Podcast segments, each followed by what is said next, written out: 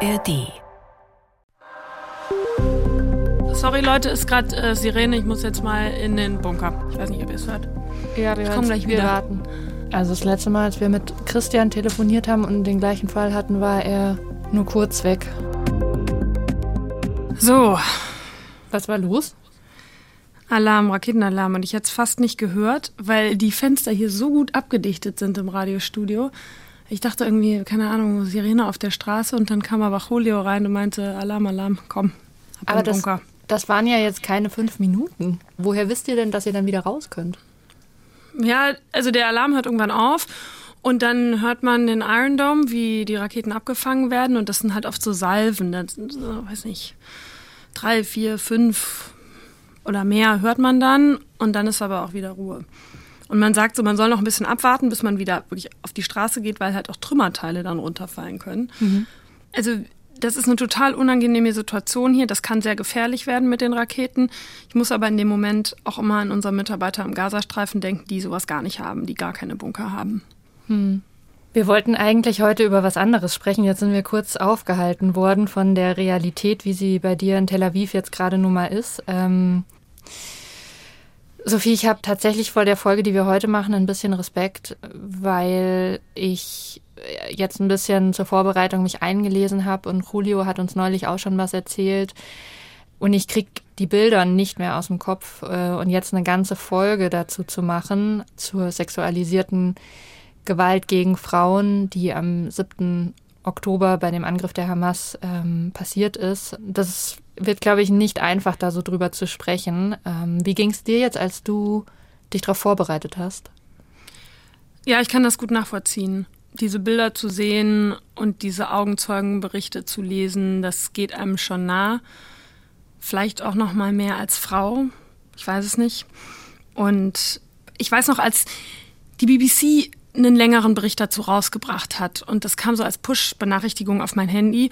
Und ich war gerade abends bei einer Freundin essen und wir hatten eigentlich gesagt, wir versuchen mal, uns jetzt nicht darüber zu unterhalten, was hier passiert. Klar, wenn Breaking News ist, dann muss ich da irgendwie drauf reagieren. Und dann kam diese Push-Benachrichtigung und ich hatte auch gerade an dem Thema gearbeitet und dachte so, okay, ich muss es jetzt lesen. Ich muss jetzt diesen langen Bericht ähm, und diese Recherche lesen. Und dann meinte sie zu mir, willst du das jetzt wirklich machen? Jetzt spät am Abend, kurz bevor du ins Bett gehst, willst du dir das alles nochmal durchlesen? Und ich habe es dann trotzdem gemacht, weil halt irgendwie man als Journalistin so dieses Gefühl hat, ich muss das lesen, ich muss das wissen. Aber man muss da schon auch irgendwie ein bisschen auf sich achten, wie viel man davon an sich rankommen lässt. Ja, und ich finde, bei dem Thema ist es, also das macht total was mit einem, finde ich. Ähm, Und wie, wie du sagst, äh, vielleicht gerade als Frau, aber ich finde es trotzdem wichtig, dass wir einmal drüber sprechen, was wirklich passiert ist, weil wenn man immer nur so abstrakte Begriffe benutzt wie ja das Wort Vergewaltigung oder Leichenschändung war auch so ein Begriff, der immer wieder aufgetaucht ist, dann schafft man es eigentlich kaum, tatsächlich ein Bild davon zu bekommen, was wirklich passiert ist. Und deshalb finde ich es wichtig, dass wir heute einmal drüber sprechen. Achtung, in der Folge wird es sehr explizit, was das Leid der Menschen angeht und sexualisierte Gewalt ist ein Thema. Wenn du das nicht hören möchtest, empfehlen wir dir, eine unserer anderen Folgen anzuhören oder wenn du dich zum Thema informieren willst, dich aber mit einem Artikel wohler fühlst, haben wir euch den Artikel einer Kollegin von tagesschau.de in den Shownotes verlinkt. Sophie, ich möchte mit dir einmal drüber sprechen, was jetzt so in der Rückschau klar wird, nämlich diese sexuellen Übergriffe, die es gegeben hat, die Gräueltaten, die Angriffe auf die Opfer der Hamas am 7. Oktober. Wann ist dir denn so richtig klar geworden, um was es da geht? Also es gab ziemlich schnell Berichte und auch viele Videos auf Social Media, wo man sich schnell gedacht hat, puh, das äh, sieht nach sexualisierter Gewalt aus, was da passiert sein muss. Und dann kam immer mehr ans Tageslicht, was an diesem 7. Oktober passiert ist. Das hat gedauert, weil das waren extrem chaotische Tage. Man muss sich vorstellen, da waren noch lange Gefechte in den Kibbuzim, in diesen israelischen Ortschaften, wo die Terroristen eingedrungen waren. da war lange noch gar nicht klar, sind da noch Terroristen, als die Rettungskräfte auch schon rein sind und versucht haben, erstmal einfach Überlebende zu retten. Und das war die Priorität in dem Moment. Da ging es nicht so sehr in dem Moment um Tatortsicherung. Und es gab dann auch durchaus Kritik von der israelischen Seite. Ja, ich wollte dich gerade fragen, ähm, was das bedeutet, dass es erstmal nicht nur um Tatortsicherung ging für die quasi Interpretation dessen, was passiert ist. Hat das direkte Einwirkungen drauf gehabt? Ist es das, was du meinst? Das hat halt die Dokumentation von dem, was da passiert ist, im Nachhinein schwieriger mhm. gemacht. Weil Jetzt natürlich die Frage ist, in welchem Ausmaß war das, was ist da genau passiert und so weiter. Und die Rettungskräfte haben da fürchterliche Dinge gesehen und davon auch sehr schnell berichtet. Und dann wurden viele Leichen zu so einer Armeebasis gebracht und dort untersucht. Und das kam dann halt so nach und nach. Wie hast du jetzt dazu recherchiert? Ich habe viel darüber gelesen, ich habe viele Videos mir angesehen, ich habe mir Augenzeugenberichte angesehen und versucht irgendwie einen Überblick zu verschaffen, was es da schon gibt an Aussagen. Wenn du Videos geschaut hast, hast du das auf Social Media quasi ungefiltert dir anschauen müssen? So und so. Also es gibt auch welche, die dann zusammengefasst sind in Beiträgen, aber ich habe mir auch viel auf Social Media angeschaut, ja. Wir sprechen gleich noch detailliert drüber, dass Israel sich äh, nicht gesehen oder gehört gefühlt hat von der Weltgemeinschaft, was die Taten vom 7. Oktober angeht, vor allen Dingen im Hinblick auf die sexualisierte Gewalt, die da passiert ist. Vorher müssen wir aber erstmal drüber sprechen, was genau passiert ist, weil das hilft zu verstehen, warum, kann man das so sagen, so viele Teile der israelischen Bevölkerung so wütend, ein Stück weit unversöhnlich sind auch? Ja, also wir müssen in jedem Fall darüber sprechen, was so ans Tageslicht gekommen ist. Okay, dann lass uns loslegen, oder? Ja. Hallo zu Lost in Nahost, der Podcast zum Krieg in Israel und Gaza. Es ist gerade wirklich schwierig, den Überblick zu behalten und zu verstehen, was da passiert. Ich bin Ann-Kathrin Wetter und ich spreche hier in dem Podcast mit den KorrespondentInnen der ARD in Tel Aviv und mit anderen ExpertInnen zur Lage in Nahost und über die Hintergründe, damit ihr euch nicht mehr lost fühlt bei dem Thema. Die Fragen haben wir unter anderem aus E-Mails, die ihr uns geschickt habt und aus Kommentaren und DMs an die NewsWG. Es ist Dienstag, der 19. Dezember, 12.20 Uhr deutscher Zeit und wir sprechen mit Sophie von der Tann, unserer Korrespondentin in Tel Aviv. Sophie, es gibt viele Medienberichte, auch von der ARD, darüber, dass am 7. Oktober Kämpfer der Hamas ihre Opfer gezielt vergewaltigt, verstümmelt und gedemütigt haben. Was weiß man denn jetzt genau, beziehungsweise was ist dein aktueller Wissensstand? Ja, also es gab ganz viele solcher Vorfälle und da laufen auch die Ermittlungen. Und was ich gerade schon gesagt habe, das ist eine Herausforderung. Ähm, der Polizeisprecher hat nämlich auch gesagt, ja, es ging erstmal darum, Leichen zu identifizieren, zu bergen. Und ähm, ja, weil Menschen einfach wissen wollten, was ist mit ihren Lieben. Und dann kamen die freiwilligen Rettungshelfer und die haben da Dinge gesehen, die man sich kaum vorstellen kann, von verstümmelten Leichen und Frauen, die entblößt waren mit gespreizten Beinen, haben die berichtet. Ähm, das waren Szenen, auf die die wahrscheinlich selbst gar nicht so vorbereitet waren. Es gab einen Bericht von einer israelischen Organisation, Physicians for Human Rights, und die haben auch gesagt, ja, diese Rettungsteams, die waren selbst danach total traumatisiert. Die waren darauf nicht vorbereitet, auch sowas zu dokumentieren. Und viele haben das in diesem Ausmaß so auch als Kriegswaffe in dem Kontext von einem Krieg zum ersten Mal gesehen. Du hast jetzt schon angesprochen, teilweise waren die Leichen entblößt, die Beine gespreizt. Ähm, wenn wir über sexualisierte Gewalt in dem Kontext sprechen, woher weiß man das denn? Also an welchen Hinweisen macht man es fest, dass es sich eben um sexualisierte Gewalt gehandelt hat? Es gibt unterschiedliche Quellen. Zum einen die Videos, die dann auf Social Media ziemlich schnell auftauchten, die darauf hindeuten. Interviews der israelischen Polizei mit Augenzeugen und eben ganz viel auch die Aussagen von Rettungskräften. Und das Problem, aber vor dem viele da auch standen, ist, dass viele Körper verstümmelt waren, verbrannt waren, überhaupt schwierig zu identifizieren und da Spuren zu sichern. Man geht auch davon aus, dass viele Opfer sexualisierter Gewalt getötet wurden. Die, die überlebt haben, schwer traumatisiert sind. Der israelische Polizeichef sagte, dass viele Überlebende kaum darüber reden können. Geht davon aus, dass manche nie was sagen werden, was sie erlebt oder gesehen haben. Und es gibt eine zivile Kommission, die diese Übergriffe und die sexualisierte Gewalt jetzt versucht äh, zu dokumentieren und da zu ermitteln. Wir werden jetzt sehr explizit in den Beschreibungen dessen, was am 7. Oktober passiert ist. Wenn du diesen Teil lieber überspringen möchtest, dann schau bitte in die Show Notes, wann du wieder einsteigen kannst. Sophie, wer ist denn betroffen? Sind das Frauen, Mädchen, Männer? Kannst du uns da ein bisschen mit reinnehmen? Also viel der Spurensuche passiert auf einer Armeebasis, der Shura Base, so heißt die, und da werden Leichen untersucht. Da gibt es ein forensisches Team und eine Reservistin, die dort arbeitet, hat gesagt, wir sehen Frauen allen Alters. Also das beginnt mit Mädchen im Teenageralter bis ins hohe Alter. Vergewaltigungsopfer, äh, man sehe Prellungen, Blutergüsse, Schnittwunden.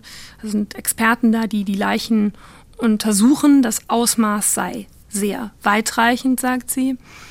Und die israelische Polizei sagt, dass sie bereits 1500 Aussagen von Zeugen und Medizinern gesammelt haben. Und die große Herausforderung ist halt, dass viele von diesen Körpern, die auch auf dieser Armeebasis untersucht werden, in einem kaum identifizierbaren Zustand sind. Die wurden zum Teil verkohlt gefunden, also weil die Häuser in Brand gesetzt wurden, ähm, die Leichen wurden verstümmelt. Und ähm, das ist eine sehr herausfordernde Arbeit auf jeglicher Ebene. Wenn du sagst Teenageralter, Mädchen im Teenageralter, Teenager ist von 13 bis 17, über welches oder 18, ja. über welches Alter sprechen wir denn da? Also ich habe zum Beispiel von einer gelesen, die war 14, die von einem Mitarbeiter vom Rettungsdienst gefunden wurde. Hm, ich merke jetzt gerade schon, dass es ähm, dass mein Herz schneller schlägt und das habe ich tatsächlich eigentlich noch nie gehabt in diesem Podcast. Die nächste Frage fühlt sich nicht gut an, aber Sophie, wir müssen einmal detailliert werden. Von was reden wir hier? Was ist den Opfern da widerfahren? Also es gibt, wie gesagt, Videos. Beispielsweise ein Video von einer jungen Frau mit gefesselten Händen, die in ein Auto gezerrt wird. Und da sieht man, dass die Hose im Genitalbereich blutdurchtränkt ist. Dann gibt es die Aussagen von den Freiwilligen vom Rettungsdienst. Und die haben zum Beispiel davon berichtet, dass sie die Leiche einer Frau gefunden haben, nackt, mit einem scharfen Gegenstand in ihrem Intimbereich. Die haben oft davon berichtet, dass sie Frauen mit nacktem Unterleib und auseinandergespreizten Beinen gefunden haben, zum Teil mit Nägeln im Intimbereich, also wirklich heftig verstümmelte Leichen. Und die Polizei hat auch Augenzeugen befragt und ein anonymisiertes Video von einer Überlebenden dieses Musikfestivals in Reim veröffentlicht. Und die berichtet davon, dass die Terroristen jemanden gezwungen hätten, sich zu bücken und dass ihr da klar geworden sei, dass er sie vergewaltige. Und dann beschreibt sie so, wie sie sich an diese Bewegung erinnert, wie diese Frau weitergeschoben wird zum nächsten. Also die wurde von einem der Terroristen zum nächsten gegeben. Ja. Und äh, es wird auch berichtet, wie sie Brüste abgeschnitten haben, auf die Straße geworfen haben, damit gespielt haben. Ich weiß, das ist jetzt sehr explizit, aber ich glaube, in diesem Kontext muss man das auch einmal klar sagen, was äh, es da an Augenzeugenberichten gibt. Ähm, und ich glaube, es ist wichtig, dass man das auch einmal sagt, aber ja, du hast eine Triggerwarnung gemacht. Ich glaube, das ist an dieser Stelle absolut angebracht. Ähm, Augenzeugen haben der Polizei auch berichtet, dass sie gehört haben, wie Frauen aus den Bunkern gezerrt wurden, in die sie sich geflüchtet hatten wegen der Raketenangriffe, wie die Mädchen geschrien hätten, dass sie vergewaltigt wurden. Ähm, da gibt es viele Augenzeugenberichte. Ähm, das sind aber zum Großteil Berichte, das muss man vielleicht auch dazu sagen, die wir nicht unabhängig überprüfen können. Das heißt, das ist bei vielen Dingen hier so. Das heißt überhaupt nicht, dass das nicht stimmt. Wir konnten nur nicht selbst nochmal mit den Leuten sprechen und uns das alles bestätigen lassen. Wenn du sagst Augenzeugenberichte, wo hast du das dann gesehen? Die wurden veröffentlicht, anonymisiert. Das sind dann Videos, da ähm, ohne Namen und mit anonymisiertem Gesicht von der Polizei. Und die habe ich mir angeschaut. Wie geht's dir, wenn du das so mehr erzählst? Es ist irgendwie ganz interessant. Ich habe manchmal so das Gefühl, man hat zwei Modi. Also es gibt so diesen Modus, wenn ich in meinem Journalistin-Modus bin und dann suche ich nach Informationen, filter die, verarbeite die und bin in meinem Arbeitstunnel und dann stehe ich aber irgendwie immer wieder auch vor dieser Frage, wie sehr lasse ich die Dinge an mich rankommen, weil ich glaube, dass auf der einen Seite total wichtig ist. Man muss Empathie ähm, zeigen, um Dinge zu verstehen, um Geschichten erzählen zu können. Aber man muss sich natürlich irgendwie auch selbst schützen. Und wenn man einen ganzen Nachmittag lang sich solche Videos anschaut und solche Augenzeugenberichte durchliest und ansieht, das geht gar nicht, ohne dass das irgendwie an einen rankommt. Das ist einer der Grundkonflikte, die ich spüre und empfinde in der Berichterstattung, dass es ganz viel menschliches Leid gibt und ich muss mir das anschauen, ich muss mich damit konfrontieren, ich muss darüber lesen und das sehen, um es irgendwie zu verstehen und auch um diese Geschichten dann erzählen zu können.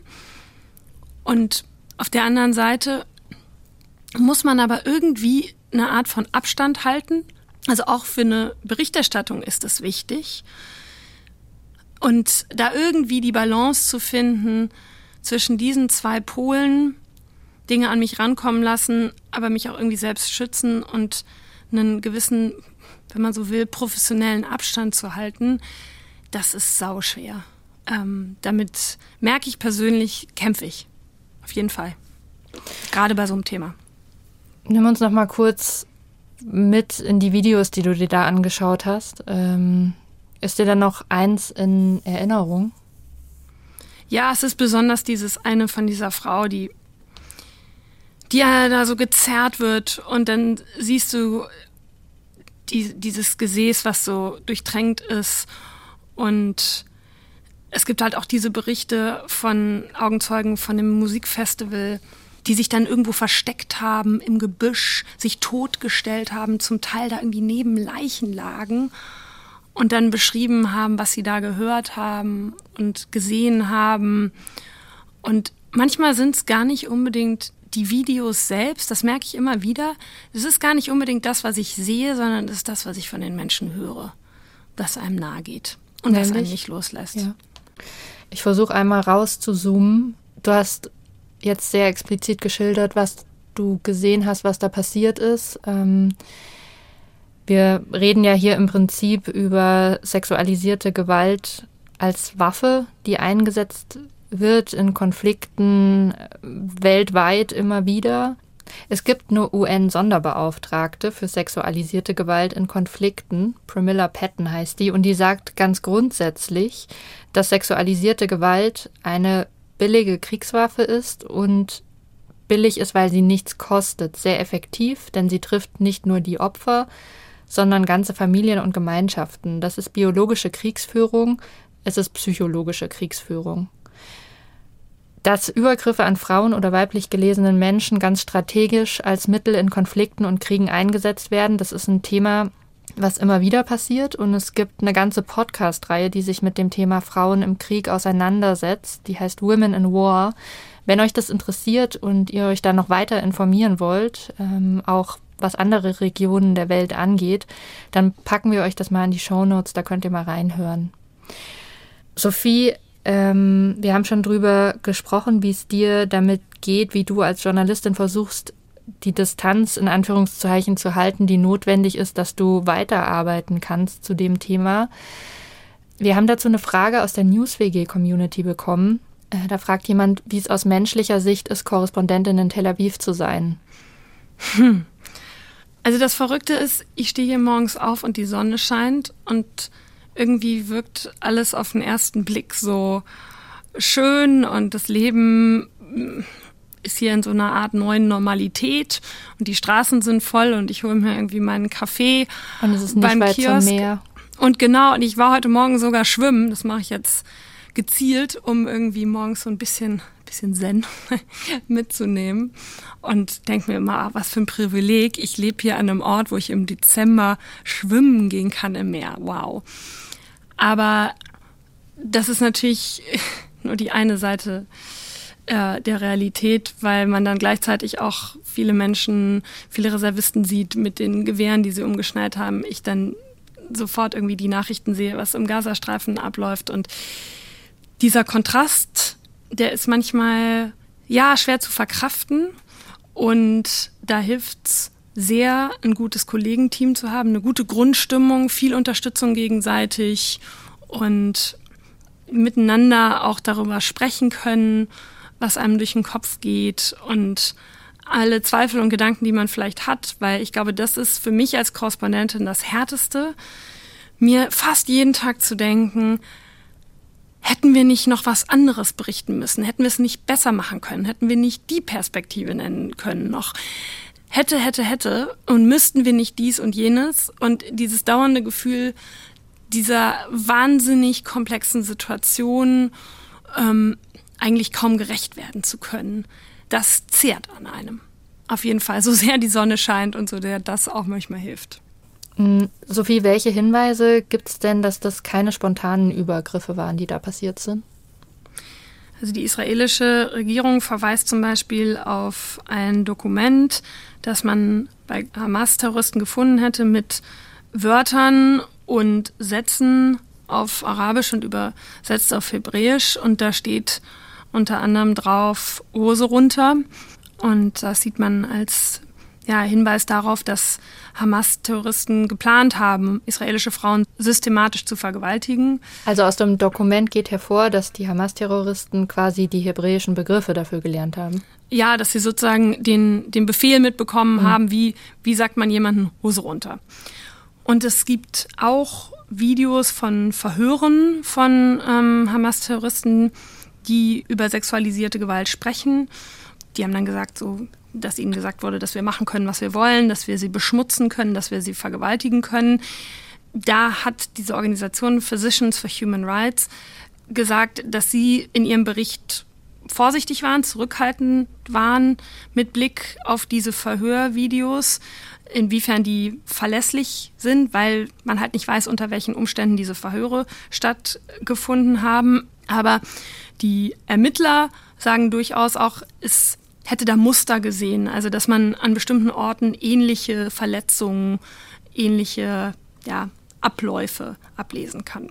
Also die Hinweise, die es gibt, sind halt zum einen dieses Dokument, sind Verhöre, aber vor allen Dingen das Ausmaß.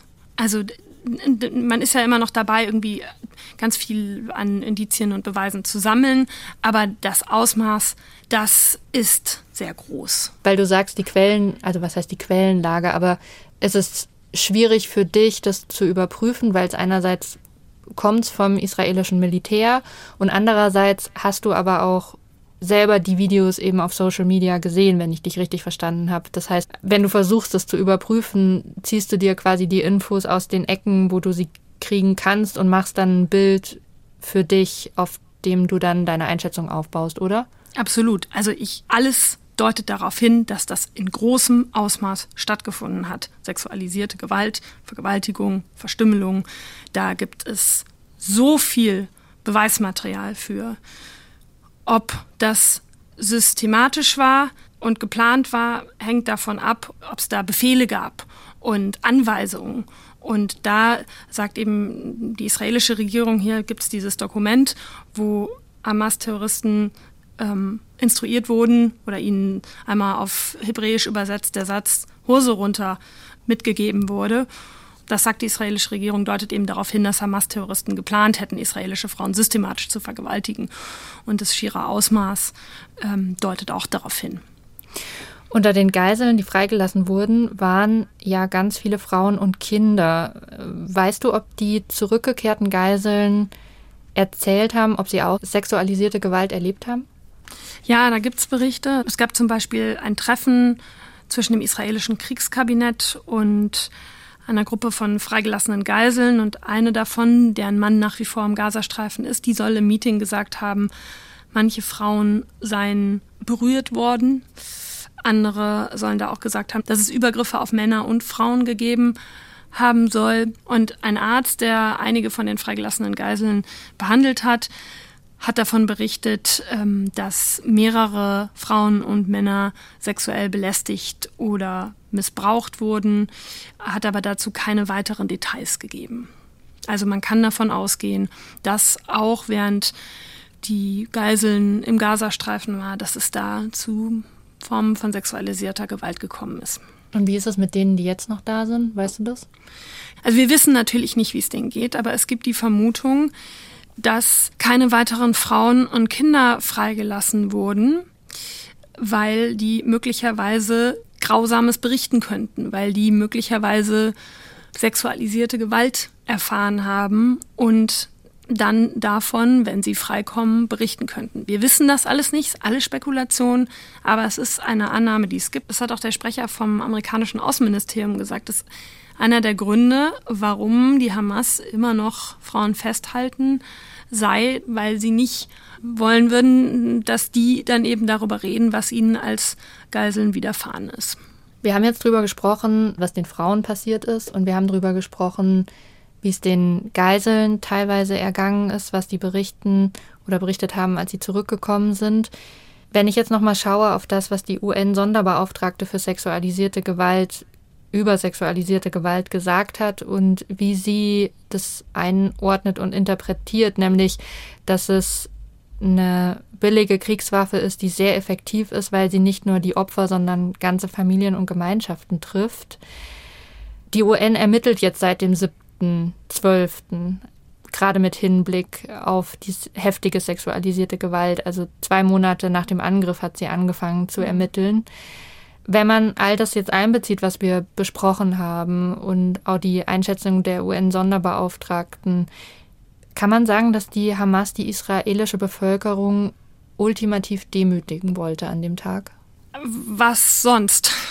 Also, das ist Terror äh, auf jeglicher Ebene. Hm. Also angefangen damit, äh, dass die in die Ortschaften eingedrungen sind und Menschen brutal getötet haben bis hin eben zu Formen sexualisierter Gewalt, ganze Häuser verbrannt haben mit Menschen darin, die am lebendigen Leibe äh, verbrannt sind. Ja, das ist Terror. Und für viele von diesen Menschen, auch mit denen ich gesprochen habe, die aus diesem Kibbuzim kommen, die können sich eigentlich nicht mehr vorstellen, dahin zurückzuziehen, weil das Sicherheitsgefühl so zerstört ist und sie vor allen Dingen auch so viele Bilder im Kopf haben sagen. und so viel ja. Trauma damit schwingt. Die Bilder kriegen die ja gar nicht mehr aus ihm. Nee. Es gibt auch diejenigen, die sagen, wir wollen dahin wieder zurück. Wir jetzt gerade, wir wollen es wieder mhm. aufbauen. Aber gerade auch für Kinder, das, äh, das ist ein tiefes, tiefes Trauma. Anfang Dezember hat der israelische Ministerpräsident Benjamin Netanyahu beklagt, dass die internationale Gemeinschaft, vor allen Dingen die UN, die Übergriffe auf die Bevölkerung in Israel nicht verurteilt hat. Worum ging es dabei denn genau? Ging es da auch um genau diese Übergriffe, über die wir jetzt gesprochen haben?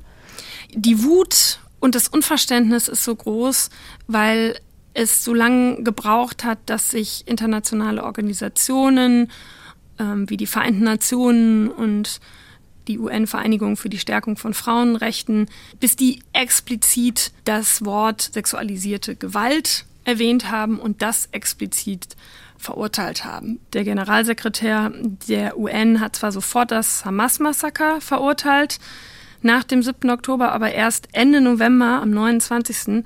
ein Statement rausgegeben, dass sexualisierte Gewalt während der Angriffe mit aller Kraft nachgegangen werden muss und die strafrechtlich verfolgt werden müssten.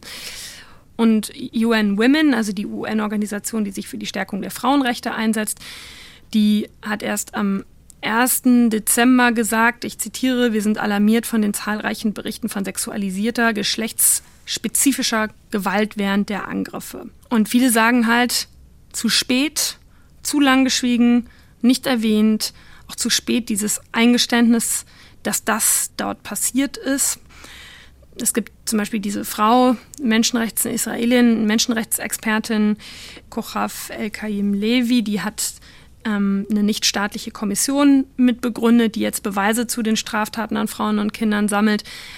Die sagt, das ist für die Überlebenden und deren Angehörige wie ein zweites Trauma, nicht richtig gehört zu werden.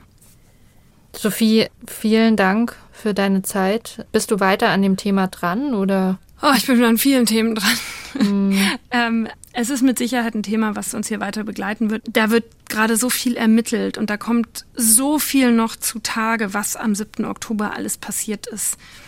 Und darüber werden wir mit Sicherheit weiter berichten. Vielen, vielen Dank und äh, liebe Grüße nach Tel Aviv. Vielen Dank. Viele Grüße euch nach München. Ich habe noch ein Thema für euch, um uns tatsächlich vielleicht aus der Stimmung, in der wir gerade sind, wieder ein bisschen rauszuholen. Ähm, ein Thema, über das dieses Jahr sehr viel gesprochen wird, das ist KI. Und eine Frage, die es da gibt, ist zum Beispiel oder kann zum Beispiel sein, gewinnt KI den nächsten Krieg, weil die fortschrittlichsten Technologien oft beim Militär entwickelt und verwendet werden. Welche Rolle KI in der Kriegsführung heute und auch zukünftig spielen wird, damit haben sich unsere Kolleginnen und Kollegen des Podcasts der KI-Podcast beschäftigt. Das haben wir euch in die Show Notes einmal gepackt. Hört da gern mal rein, das ist tatsächlich sehr spannend. Und wenn ihr eine Frage habt, die wir bei Lost in der Ost besprechen sollen, dann schickt uns die ganz gerne per DM an die NewsWG auf Instagram oder per E-Mail direkt an uns an lostinnaost.br.de. Das findet ihr auch in den Show Notes nochmal. Lost in der Ost ist ein Podcast von BR24 und dem ARD-Studio Tel Aviv in Zusammenarbeit mit der NewsWG, die Nachrichten auf Instagram macht. Das Redaktionsteam dieser Folge sind Anna Fawig, Nina Lenz, Julio Segador, Sophie von der Tann und ich, Ann-Kathrin Wetter.